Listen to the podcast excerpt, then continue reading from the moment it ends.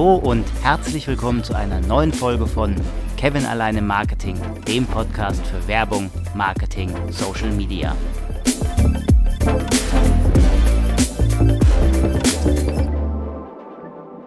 Ich war ja letzte Woche bei der Brainstorm-Technik und habe am Ende der Folge kurz das Brainwriting angerissen.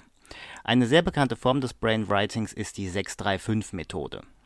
Bei dieser Kreativitätstechnik, entwickelt 1968 vom Unternehmensberater Bernd Rohrbach, erhalten sechs Teilnehmer ein gleich großes Blatt Papier. Dieses wird mit drei Spalten und sechs Zeilen in insgesamt 18 Kästchen aufgeteilt. Anschließend wird jeder Teilnehmer aufgefordert, in der ersten Zeile drei Ideen, also in jeder Spalte eine, zu einem bestimmten Problem oder einer bestimmten Frage aufzuschreiben. Dafür haben die Teilnehmer so circa drei bis fünf Minuten Zeit, je nach Schwierigkeitsgrad bzw. Fragestellung.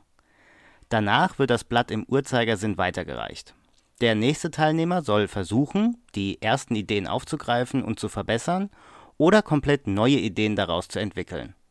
Seine Ideen schreibt der Teilnehmer dann in die Zeile darunter. Wieder eine Idee je Spalte. Das Ganze geht so lang, bis alle Teilnehmer sich alle Blätter angeschaut haben, also fünfmal. Deswegen nennt man die Methode auch die 635-Methode. Sechs Teilnehmer, drei Ideen, fünfmal weitergeben.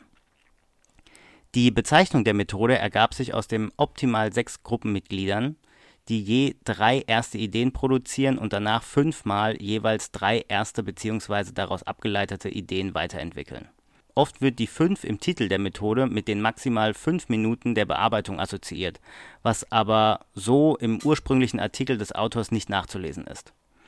Mit dieser Methode können üblicherweise innerhalb von 30 Minuten maximal 108 Ideen entstehen.